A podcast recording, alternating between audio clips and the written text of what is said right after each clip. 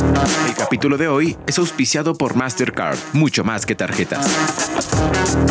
Mastercard está utilizando inteligencia artificial para garantizar que las 75 mil millones de transacciones que pasan a través de su red global cada año se manejen de manera rápida, segura y protegida.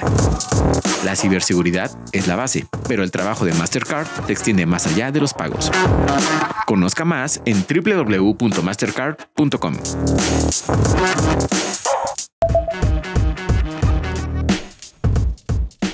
Hola, los saluda Andrés Garibello. Es jueves y hace unas horas las respuestas de Sura y Argos dejan entrever la posibilidad de que las OPAs simultáneas de los Gilinski podrían llegar a los estrados judiciales. Acá les contamos por qué.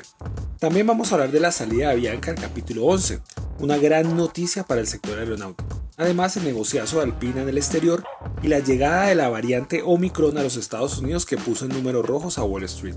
Bienvenidos a la Estrategia del Día, edición Colombia. Lo que debes saber. Cuatro datos para comenzar el día. El primero, la tasa representativa del mercado amanece en 3.953 pesos con 26 centavos por dólar. El segundo, después de meses horribles, quizás de los peores de su historia, Avianca salió por fin del capítulo 11 de bancarrota en los Estados Unidos. Esto en definitiva es una bocanada de aire fresco para la aerolínea, una de las más relevantes del sector aeronáutico. De otro lado, la TAM también presentó hace unos días el plan de reorganización para salir del mismo capítulo.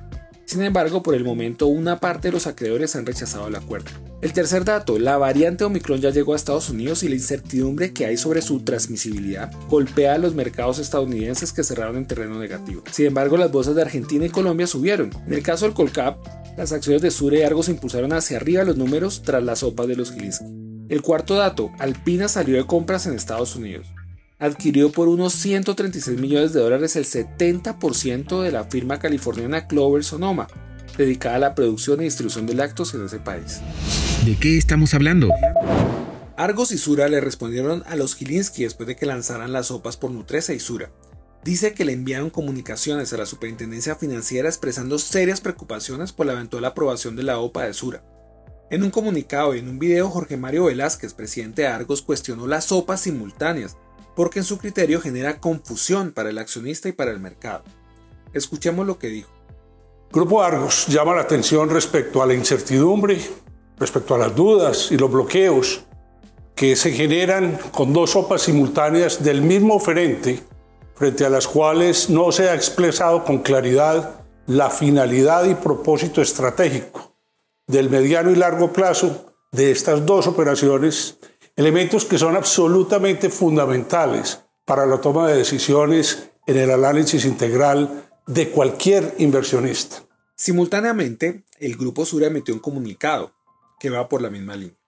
Dice que han hecho solicitudes a la superfinanciera para revisar la legalidad e implicaciones tanto para la compañía como para el mercado y el país. En ambos casos se cuestiona la legalidad de las OPAs, la realidad es que la Superintendencia Financiera tendrá que responderle las observaciones, tal como afirmaron fuentes de la entidad Bloomberg Línea.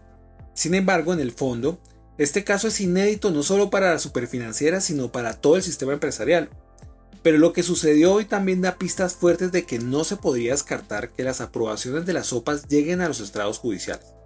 Como se sabe, cualquier decisión de la superfinanciera es una decisión administrativa, que podría ser objeto de demandas ante la justicia contenciosa administrativa, llámese juzgados administrativos y el Consejo de Estado como órgano de cierre.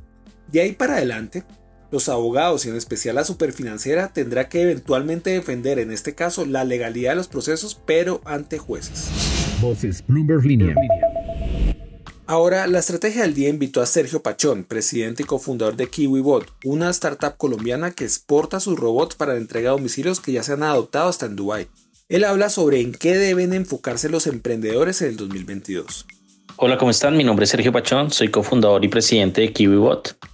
En este 2022, realmente yo soy muy optimista en términos económicos. Va a ser un buen año para las empresas, para nosotros los emprendedores, para la búsqueda de inversión, para el crecimiento en general.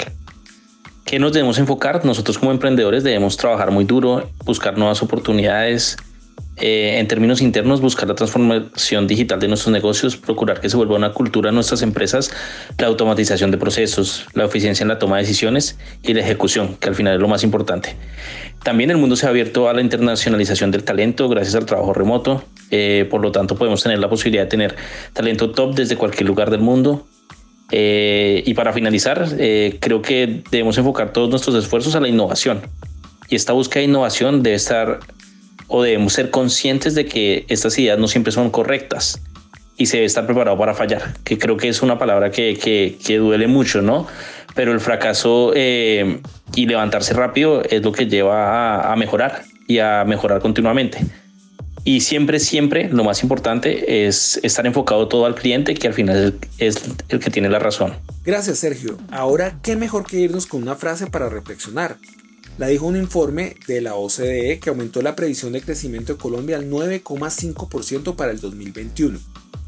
El informe dice, tras un retroceso temporal en medio de los disturbios sociales generalizados de abril y mayo de 2021, la confianza de los consumidores se ha recuperado visiblemente en la segunda mitad del año, mientras que la inversión sigue siendo apoyada por los programas de infraestructura. ¿Qué opina? Los invito a seguir la mejor información de actualidad, economía y negocios en el sitio bloomberglinea.com y en nuestras redes sociales. Regístrese a nuestra newsletter diaria Línea de Partida. Y si quiere que tratemos algún tema en este podcast, escríbame por Twitter a arroba G. Y no olvide que acá está la información independiente que une a América Latina. Nos escuchamos mañana. Esta fue la Estrategia del Día Colombia dirigido por Andrés Garibello, producido por Arturo Luna y Daniel Hernández. Que tengas buen día.